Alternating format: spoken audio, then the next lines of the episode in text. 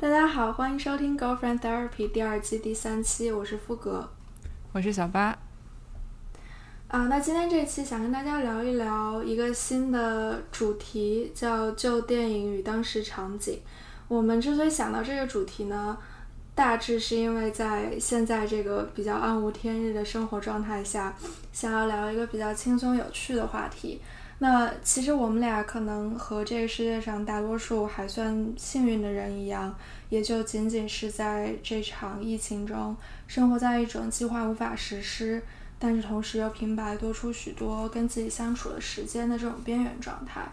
那在这种状态下，我们就想到了一个跟旧电影以及看旧电影时候的场景有关的主题。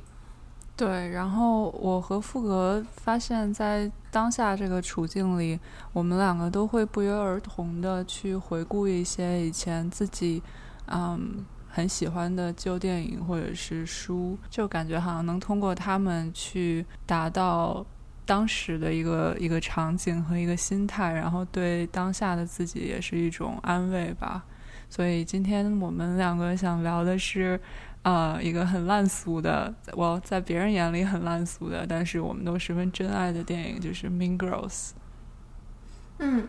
那之所以我们叫这期节目叫电影与当时场景，嗯，其实是因为我一直蛮喜欢听别人聊某一本书或者某一部电影的时候，会讲到他们最初读到或者看到这部作品时候的这个心境，或者是更庸俗一点说，就是为什么那些作品会在某些时刻对这些人如此重要。那我们的这些个人当时场景可能。呃，也正是因为有些电影比较庸俗，或者，嗯，没有更好的在影评或书评等其他渠道里面被记录下来，嗯，有一些可能我们之间也不一定曾经聊过，所以趁着跟大家分享这些作品的机会，也纵容我们自己聊一聊这些记忆。对，就是一个很自私的，然后很以自我感受为中心，不顾及他人，不顾及他人感受的这样一期内容。对，其实，在过去这几个月里面，稍微扯得远一点，就是我们俩也因为灵感荒芜而仔细的讨论以及琢磨了我们对 girlfriend therapy 的定位和一些未来的计划。嗯，我们的一个初步结论是，其实我们还蛮喜欢这种大言不惭的讲叫小众或者没有几个人听的状态的，因为就是作为非媒体工作者以及非学术工作者。我们其实是打算抱着单纯的做给自己与朋友的记录的目的，嗯，接着做这种比较小音量并且慢节奏的小众节目。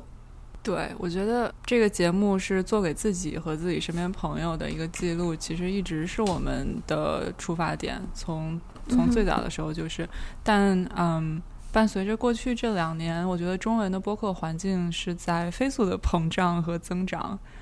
就即便我们其实好像没有把自己作为这个产业的一员，可能我们的这个流量也达不到成为这个产业的一员的条件，嗯，但是就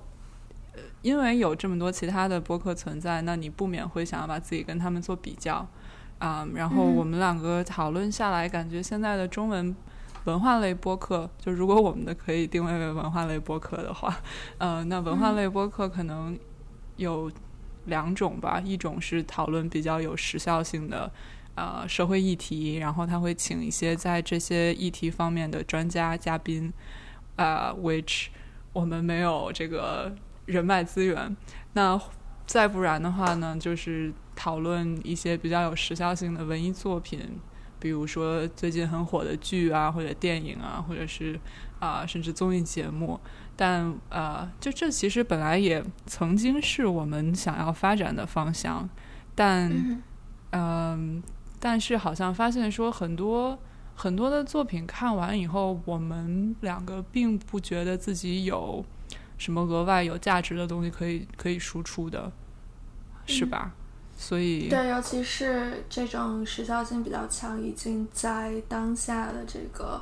呃，中文语境的风口浪尖上的这些剧和作品，对，所以就嗯，我也不知道结论，所以就是，所以就是我们就是这样了。对，一个自暴自弃的播客节目。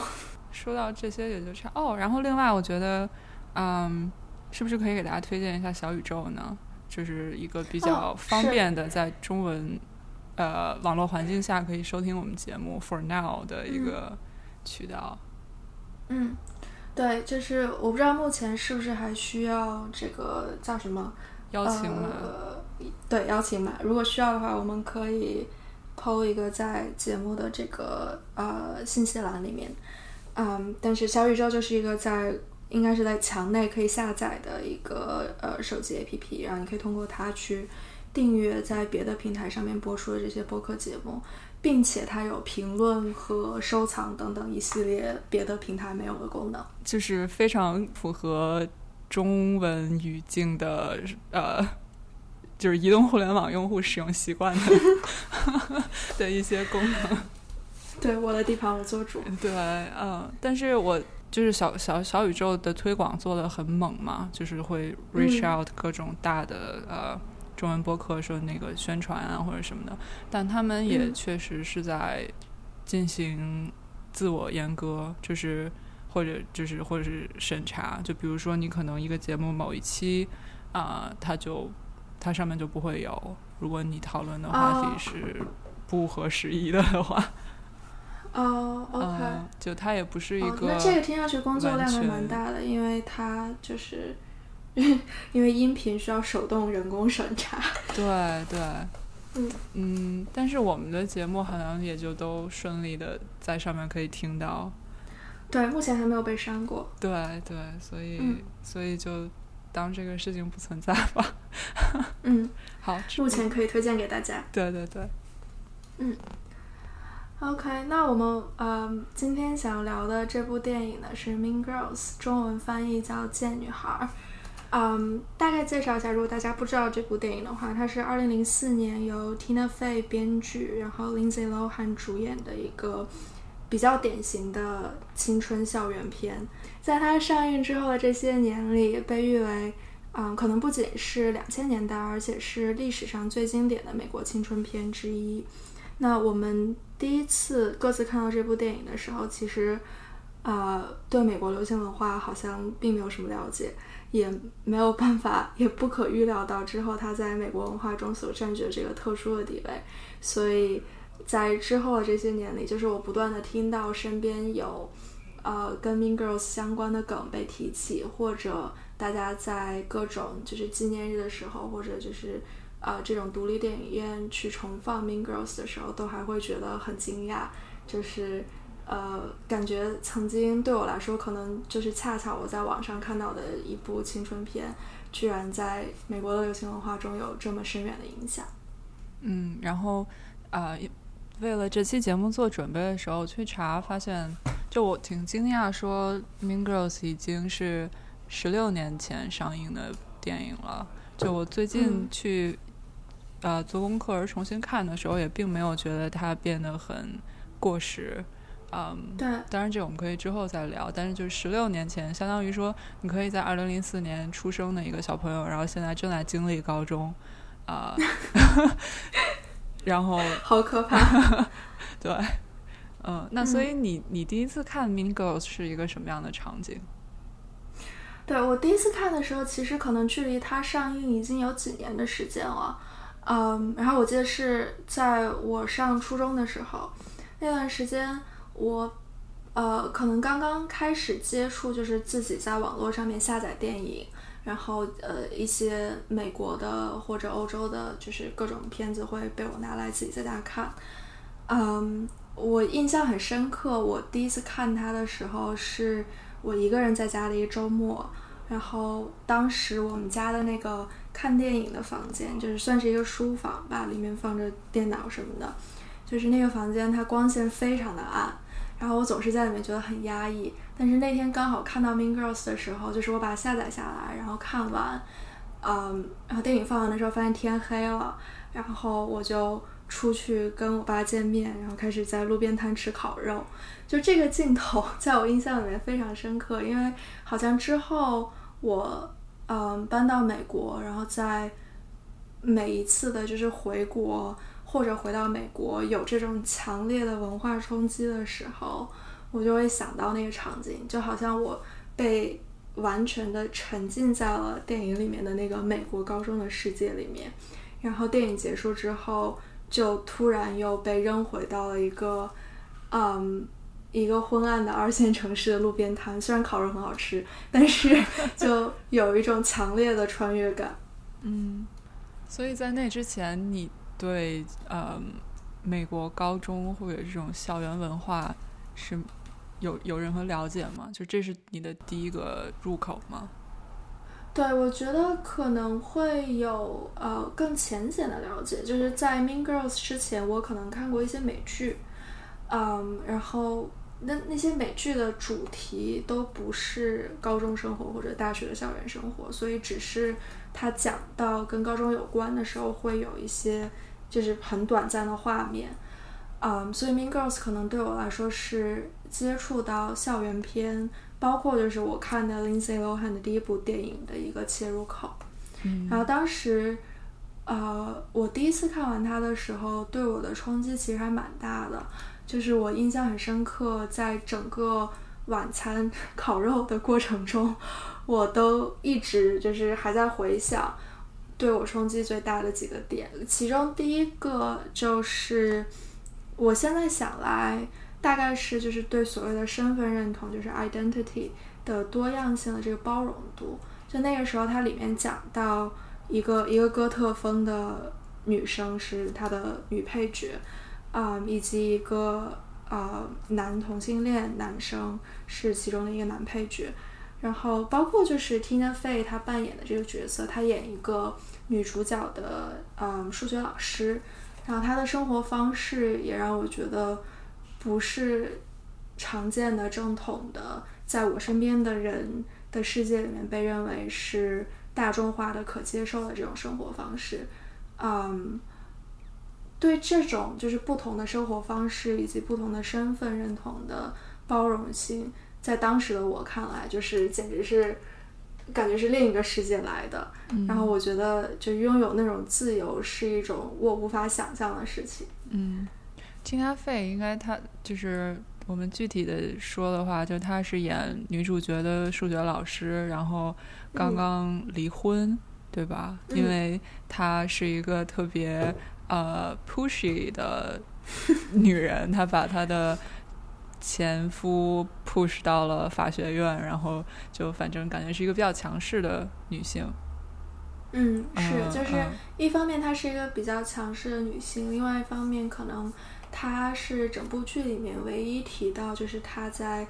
嗯金钱和社会地位这方面的挣扎的一个角色。就是她有提到说，她白天在学校里面教数学，然后每周会有几个晚上会去。呃，就是他们城市 mall 里面做 bartender，对，嗯，就听上去感觉他是一个，就是同时在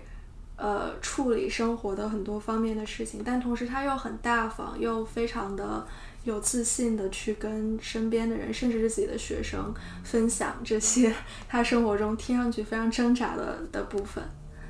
嗯，所以你第一次看这部电影的时候，大概是什么样的场景？嗯，我我我这次还翻了一下自己豆瓣电影的那个标记，然后发现《Mean Girls》是我最早就是注册豆瓣的当天刚注册完以后，Mark 看过的那一批电影里的之一。呃，并且我发现《Mean Girls》在豆瓣只有评分六点九，我觉得还挺低的。对，嗯嗯，但是我的好友的平均评分就是要高高不少。嗯，然后说回来的话，我第一次看是可能也是初初一、初二的时候，嗯，一个暑假，然后在家里，当时家里的电视可以收到 HBO、凤凰，还有什么 China V、MTV 这些的，就现在想起来感觉也是很神奇的事情。然后也也不知道后来，中国的黄金年代，对对对，然后后也不知道是什么时候就。呃，好像又收不到了。然后呢，当时暑假就我经常打开这些频道的时候，就是一个电影已经就是放到中间，就是我从中间开始看一部电影，经常，然后嗯，看完了也不知道这个电影叫什么，然后 所以就断断续续的可能看过好几次不完整的《Mean Girls》，然后我当时的嗯就是。找片名的方法就是一直看到电影最后的那个字幕，然后记住前几个主演的演员的名字，因为当时我也不知道这些演员叫什么，然后我再去上网找这些演员，然后演员的代表作，然后再从代表作的剧情简介里面看哪一部是我看过的，然后是这样的方式明白了哦，我看的这个东西叫《Mean Girls》，然后对它的中文 中文名《贱女孩》有很深刻的印象。虽然我觉得“贱女孩”其实不是一个很妥帖的呃翻译，就是这个这个 “mean” 不一定是就是贱，嗯。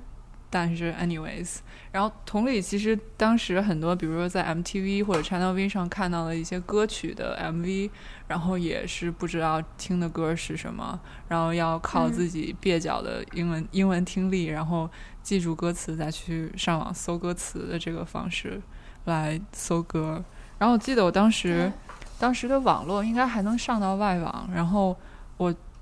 呃就是可以搜。搜 Mean Girls 就可以搜到它的官方网站，然后官方网站还可以有就是供你下载的桌面壁纸，然后我下了一张，就是你知道特别经典的那张，就是 Lindsay Lohan 站在左边，然后另外三个女生站在右边，然后中间写着 Mean Girls 那样一张剧照。对，然后 Lindsay 穿的比较，就相对那三个女生，她穿的土一点，对对对，对稍微土一点。对，然后我还用那个当过我们家电脑的桌面壁纸，所以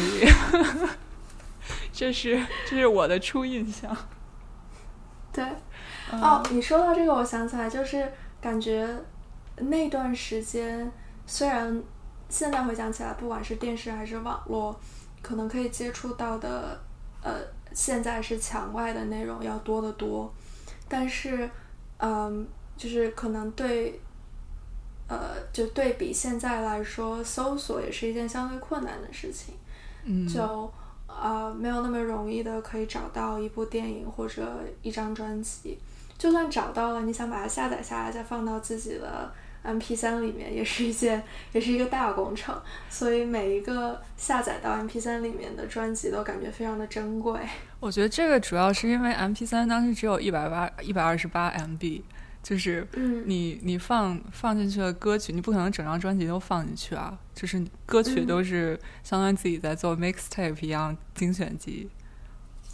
对对，就是你可以把它下载到电脑上面那个 folder 里面，然后时不时的把 MP3 插上去重新调整一下。对对对。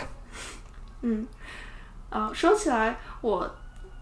那个段时间搜索电影的方式可能比你还要原始一点。就是我曾经，嗯，忘记是什么时候，在我清理自己曾经用过的就是社交媒体账号的时候，发现我大概是。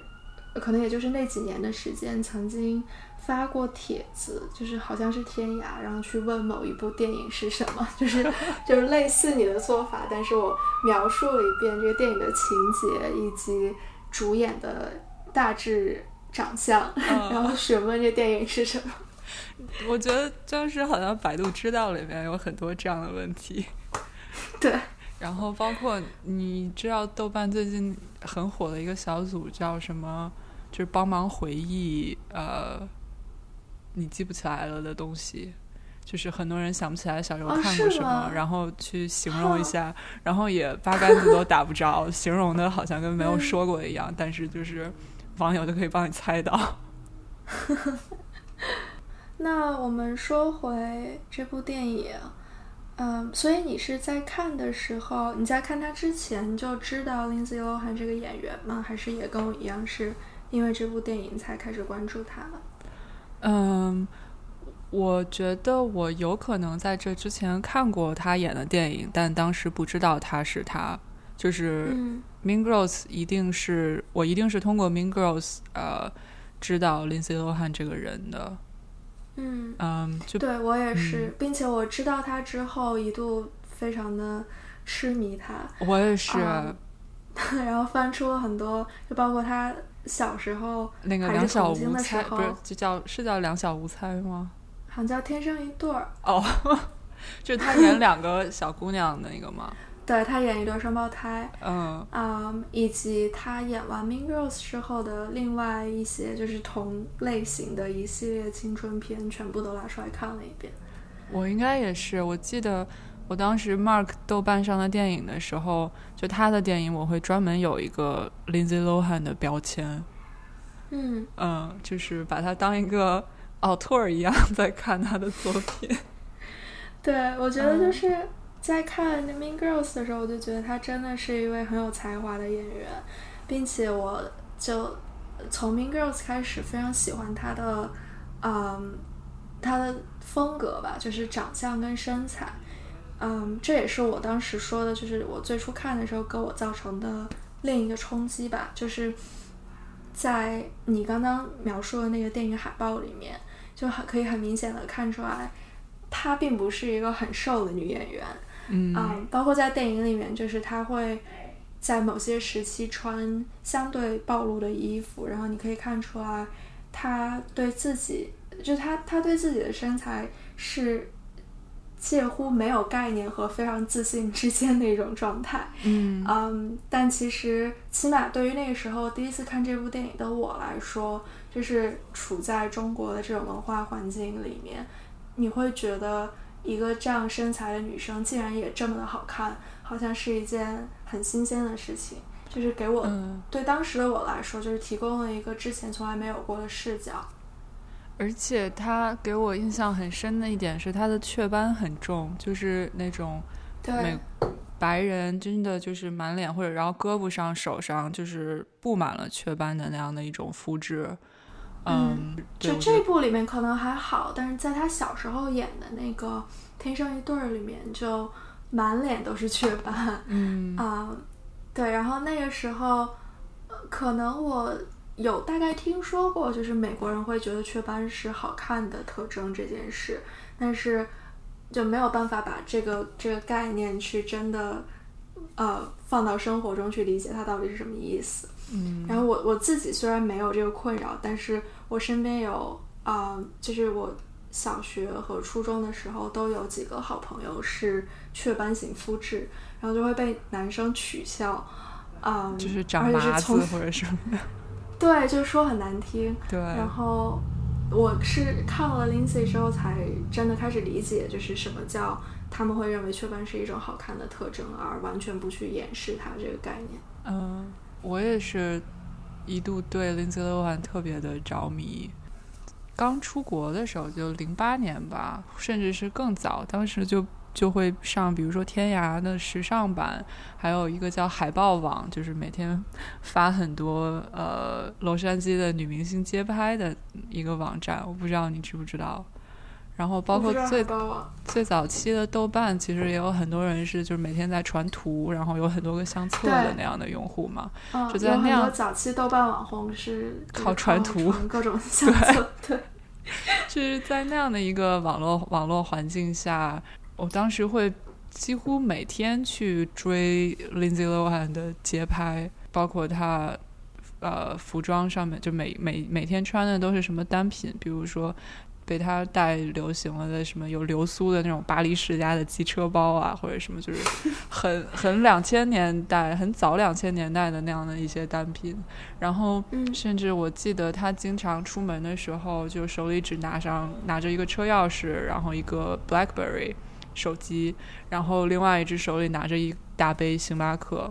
就是大杯、大杯超大杯的星巴克，然后就走在路上，然后被狗仔拍，就是手里只拿着这些，然后没有包，或者是就是除了这些东西以外什么都不需要那样一种感觉，让我感觉哇，这好美国呀，因为。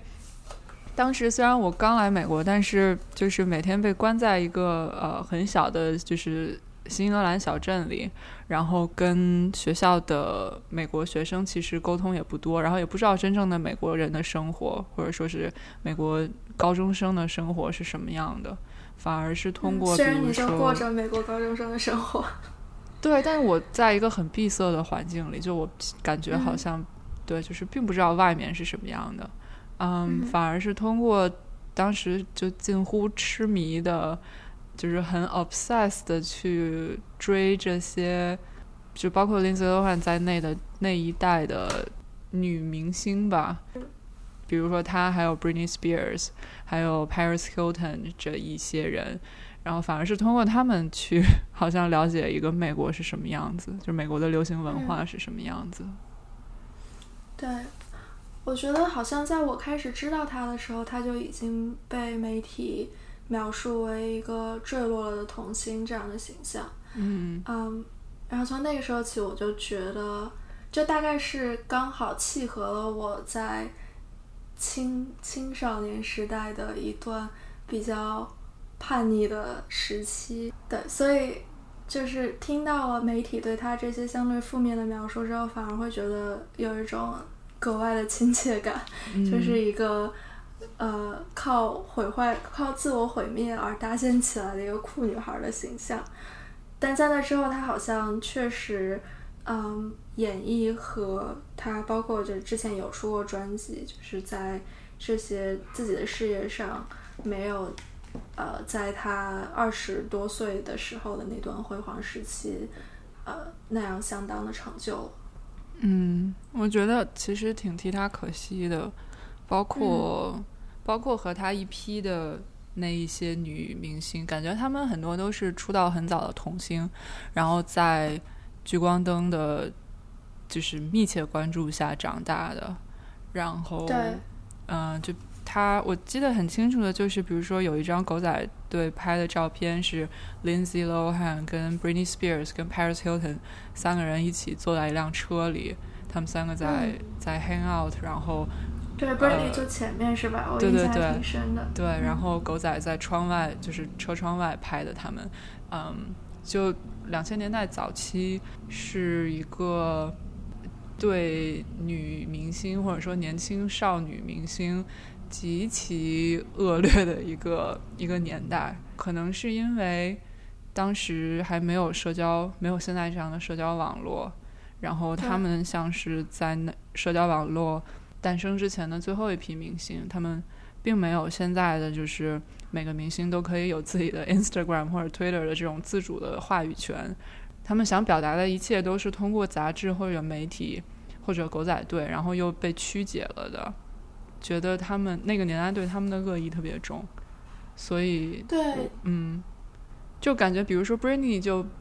被刻画成一个后来疯了的女人，然后嗯，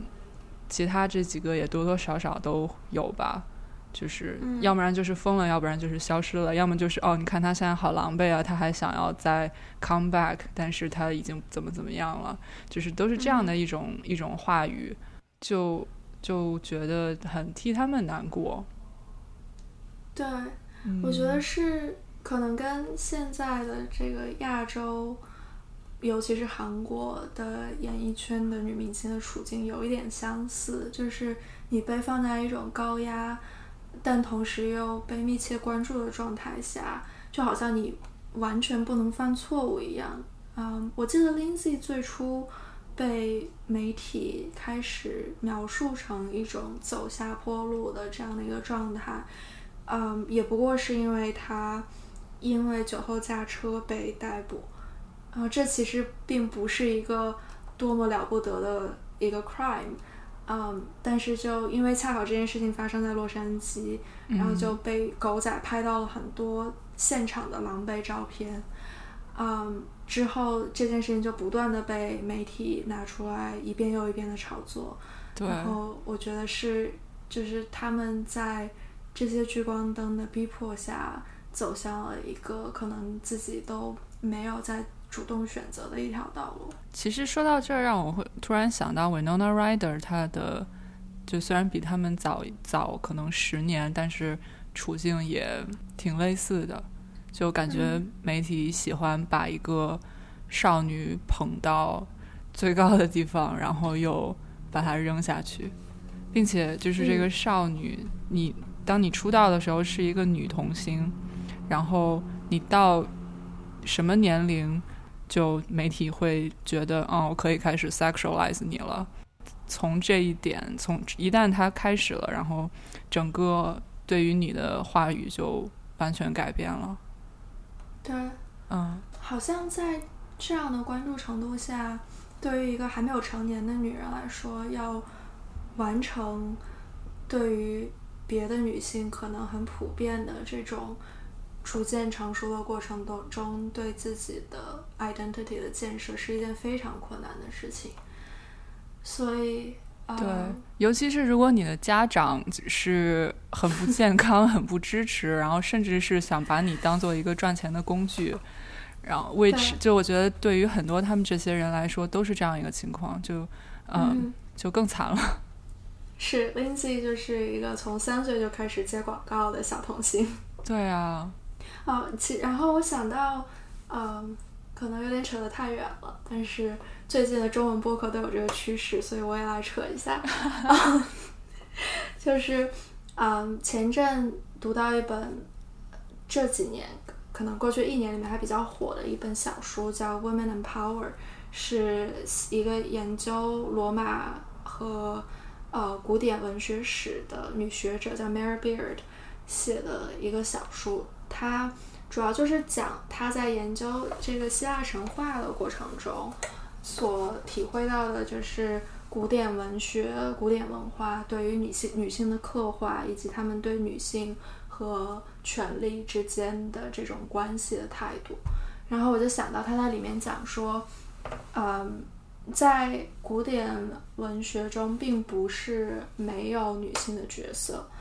但是女性出现，就是她能够占据一个主角的位置，往往只有两种情况。第一种情况是，她作为一个牺牲品，就是嗯她被推向这个祭坛的顶端，但是目的是去把它祭献给神灵，然后把它牺牲，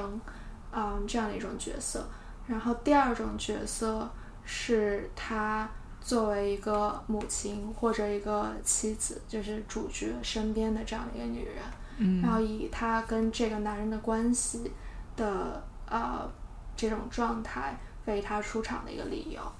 那我觉得对于这些年轻的女明星们来说，其实媒体想要刻画这个形象，跟一个被牺牲的女人来说是是有一种很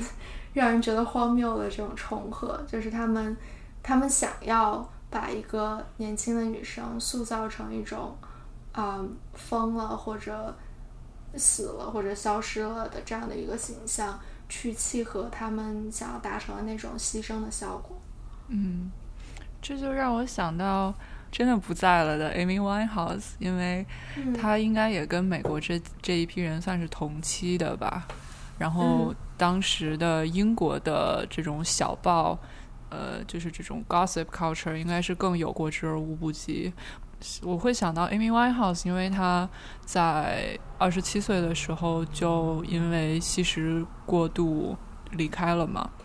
嗯，我因为本身很喜欢她，就我们两个都很喜欢她。然后每年到了她就是忌日的时候，我就会在想说，如果她现在还活着，或者说如果他晚几年出生晚几年，然后成名在现在这个有社交媒体的年代，嗯，他会不会开心一点，或者说活得会不会痛苦少一点？或许他就有有发声的渠道，就是有自己自己可以发表他自己观点的渠道，嗯，就不会不会受到那么多的困扰吧。但同时，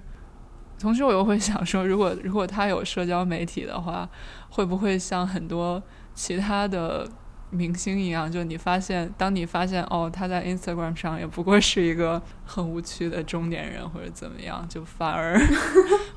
是哪位明星给了你这样的感觉？我觉得很多吧，就是本来像是一个好莱坞一线男演员或者女演员，然后当你看到他在 Instagram 上在发，呃，I don't even know，就是嗯，有一种有一种坠落神坛的感觉，就好像他们也不是很有趣，然后嗯，说的越多就也越不 charming，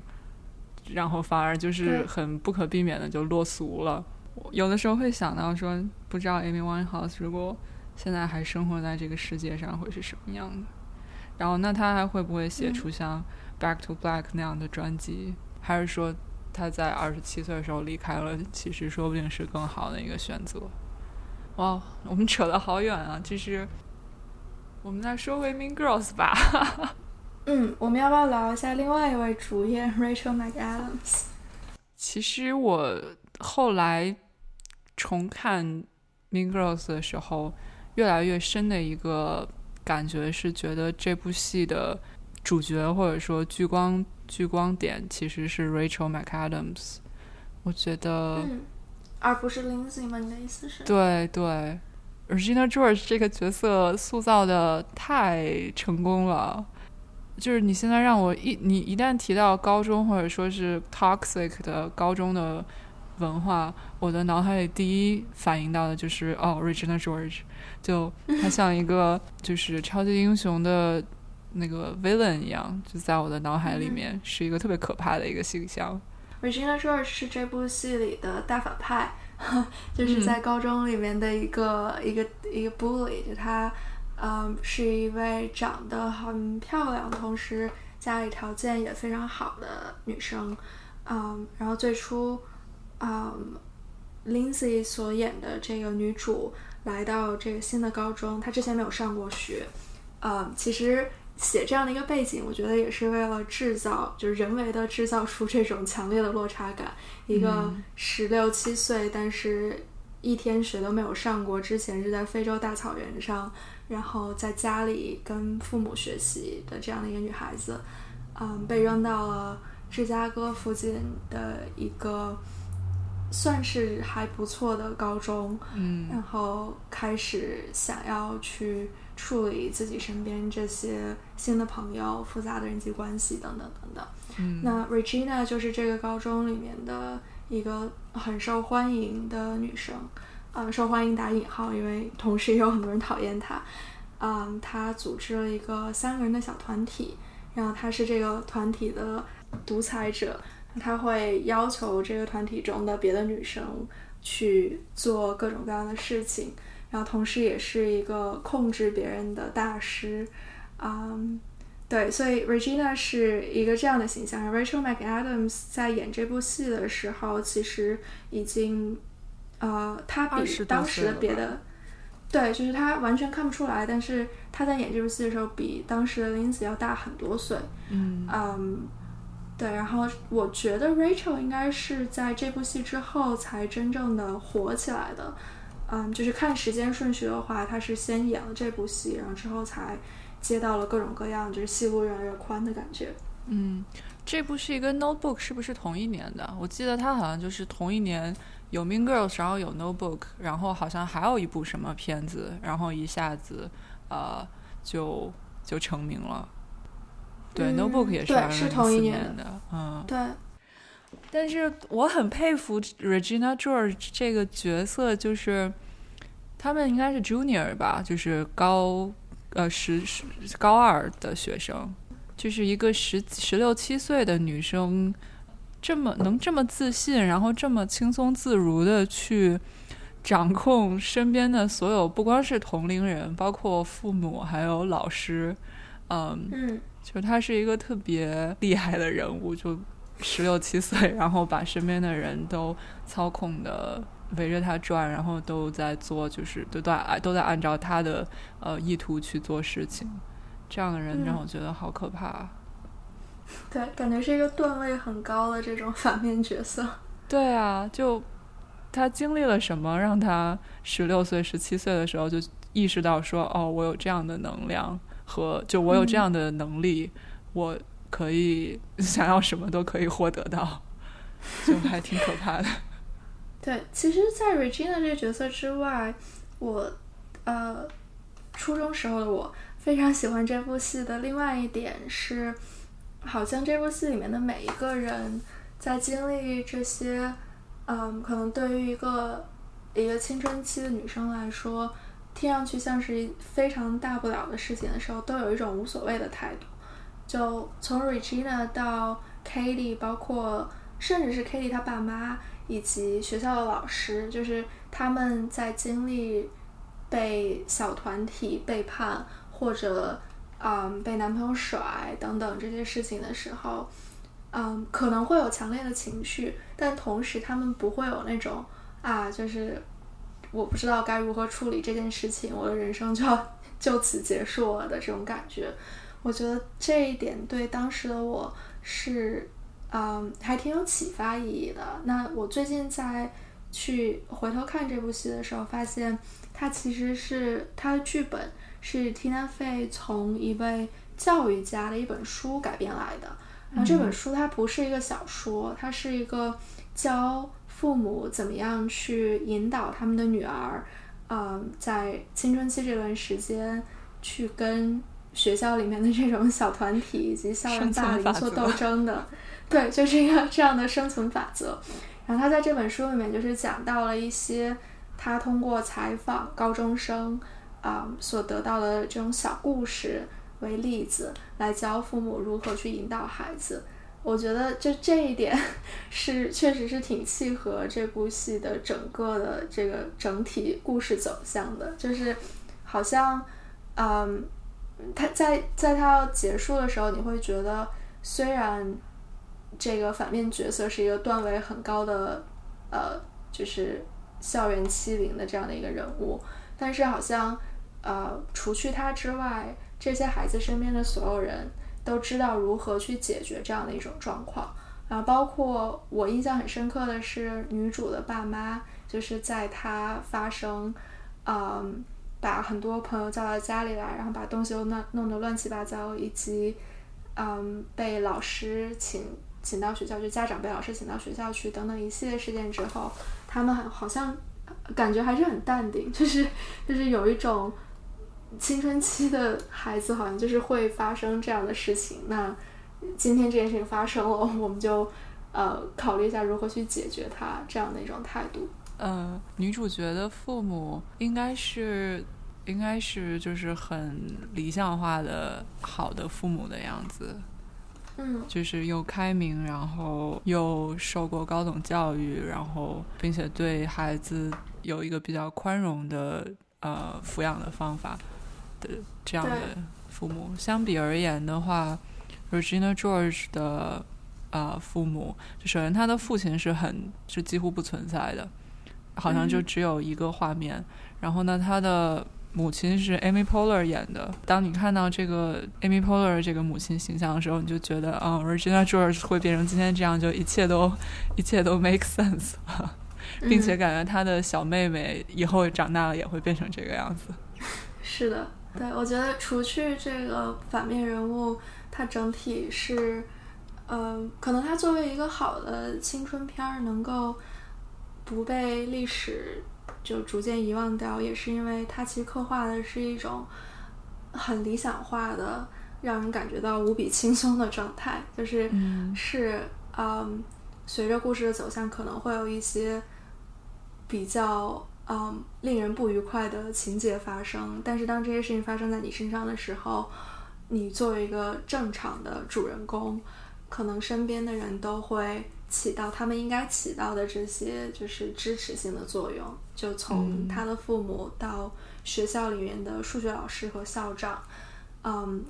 就他们都是有自己的就是非常，嗯，应该说是我觉得站得住脚的这种价值观念的人，然后在这些事情发生的时候，也能感觉到他们作为就是 educator，他们作为老师是有。处理这些青春期的这种校园欺凌事件的经验的，嗯，所以整体整体看下来会给人一种非常安心的感觉，就是世界是很糟，但是你身边会有这样的人在需要的时候扮演他们应该起到的这种支持性的角色。嗯，可我不知道你有没有这样的同样的感觉。我这次又重新看的时候，会觉得这部电影里的。几乎是所有的男性角色都是不重要的，或者说他们都 they don't take any space，而且都是指望不上的那样的感觉。Maybe Damian 可能是一个例外，但你比如说从对，就比如说从校长到体育老师，到被追求的男主角，嗯，到父亲，都是没有什么自己的能力或者说判断能力，然后在关键时刻是会把这个做决定的权利交给女性的，或者说他们自己没有太多的主动的动机。反而是这个电影里的女性角色，不管是小孩还是老师，都是很有自己的这个 motivation 的一种，就是很很被驱动的一种一种存在的感觉。我不知道我表达的是不是感觉？哦，我理解你说的意思，大概就是男性，并且是这个电影里面的所有男星，看上去都是一个呃道具，就是没有 agency 的一个道具。对对对。这个还蛮有意思的，因为我在过去的可能一年里，跟我男朋友一起看了几部最近比较火的美剧吧。然后这些美剧就是恰好都是比较女性视角的美剧，嗯，比如说《Why Women Kill》是刘玉玲拍的，所以就首先她的这个，嗯，这个讲故事的人是一个女性，然后同时她的主真正的主角其实就是三位女性。嗯，跟她类似的还有那个《Big Little Lies》，就也是嗯以女性为主的为中心的这样的一个故事线。然后在看这些片儿的时候，他都会有一个反应，就是这里面的男的也都太蠢了吧？就 是 就感觉首先没有一个，就几乎没有，呃，就这么说吧，有有两种类型在这些片里出现的男性，一种是。嗯，反面角色就是非常坏的那种，嗯，然后另外一种是非蠢即坏，对，就真的是非蠢即坏。另外一种就是可能不坏，但是就感觉像一个道具人一样，就完全没有任何的主动性，并且如果他要做任何事情的话，那一定是非常蠢的决定。嗯，然后我我觉得就是这可能真的是一个。难点吧，就是我觉得我在看女性作家写的小说的时候，也会感觉到类似的，不能叫问题吧。我觉得它是个挑战，就是你作为一个女性，嗯，尤其是当你在描述一个女性视角的故事的时候，如何保证你这个故事里面的男性不是道具人？我觉得这个问题的反面，可能在过去的这些年里已经被人们就是用实践去。探讨的比较详尽了，就是对于男性导演或者男性小说家来说，他们如何去写女性这个问题。嗯，一方面是，就是我觉得可能确实男性导演和男性小说家还是偏多的，所以就是样本量比较大，总能挑出几个做的比较好的。另外一方面是，嗯，在。我们看到这些男性视角的作品的时候，可能就逐渐习惯了女性道具人的存在。就是如果我不强迫自己去关注这个点的时的话，有的时候我可能都不会注意到说这里面的某一个女性角色她的存在就像一个道具一样。嗯，反而是在看到这些女性视角的作品的时候，因为我们不常看到男性道具人，所以当他们出现的时候，就会变得格外的显眼。我觉得让我们的身边的男性伴侣时不时有这样的感觉也挺好的，因为这是女性已经呃体会了可能很长时间的一种感受。嗯，我觉得风水轮流转也也没有什么问题。对，嗯，那说回《Mean Girls》的话，我们一开始聊到说，觉得这部片子到现在看也没有觉得。特别的过时，嗯，那也确实就是在很多，比如说独立电影院，他们有那种经典回放的时候，还是会放《Being Girls》，包括咱们两个大学的时候也一起去学校旁边的那个电影院看过，然后当时是